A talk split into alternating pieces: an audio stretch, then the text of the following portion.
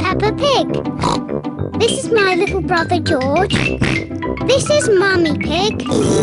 And this is Daddy Pig. Peppa Pig. George's friend. Peppa and her friends are at the playground. Peppa, Susie, and Danny are on the rampart. Are you all ready? Ready? Then let's go! Whee! Faster, faster. Whee! George is a bit too little for the roundabout. He is playing on the swing. Here is Rebecca Rabbit with her little brother, Richard Rabbit. Hello, everyone. Hello. Can I come on the roundabout too? Hop on, Rebecca. Let's go really, really fast. Richard Rabbit wants to go on the roundabout too. Or if Richard gets on, it means we can't go fast. Richard can play with George. Richard, would you like to play with George? No. George is a dinosaur just like yours. Let's go and see. Richard Rabbit is the same age as George. Richard wanted to see George's dinosaur. Grrr. Dinosaur. George, can Richard play with your dinosaur? no. Richard, can George play with your dinosaur? No. George and Richard do not want to share their dinosaurs. George, it will be much more fun if you share. That was really nice of George.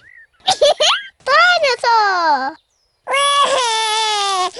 George does not like sharing. Richard, let George hold the dinosaurs now.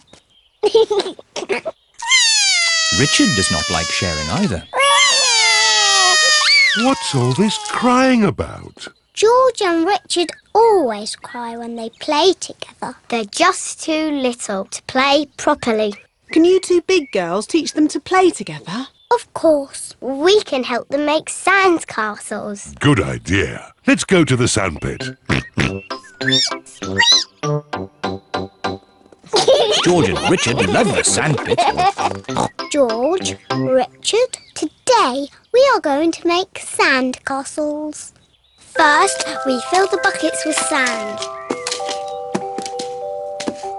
We turn the buckets over and give them a little tap. Now we lift the buckets.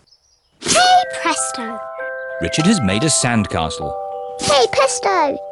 And George has made a sandcastle. You see? Playing together is fun.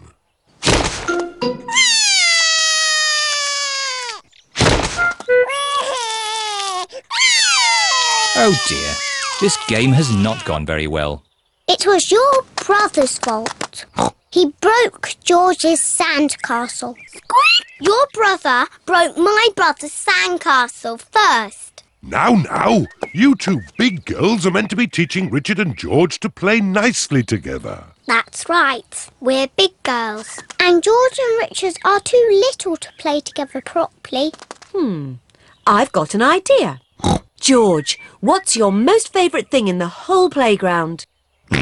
Seesaw! George loves the seesaw. Seesaw. It is a bit difficult to play on a seesaw on your own. Richard wants to play on the seesaw. Seesaw, seesaw, seesaw. Look, George and Richard are playing together. Seesaw, seesaw, seesaw, seesaw. George likes Richard. Richard likes George. George and Richard like playing together. Seesaw, seesaw.